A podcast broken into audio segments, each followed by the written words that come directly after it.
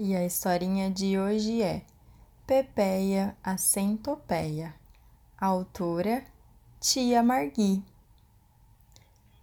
Pepeia era uma centopeia com cem pares de pezinhos, e em cada um dos pares usava seus sapatinhos.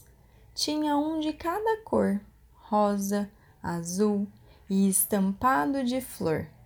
Era muito caprichosa e também muito vaidosa.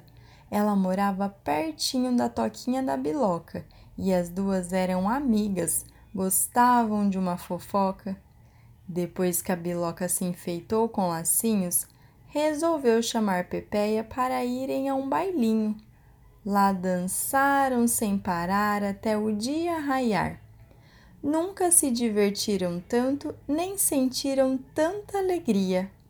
Naquele dia, as amigas voltaram para casa cansadas. Biloca não aguentou e se jogou no sofá. Mas Pepeia precisava seus sapatinhos tirar. Já pensou sem sapatinhos ter que desabotoar? Depois de tirar todinhos, foi os pezinhos lavar.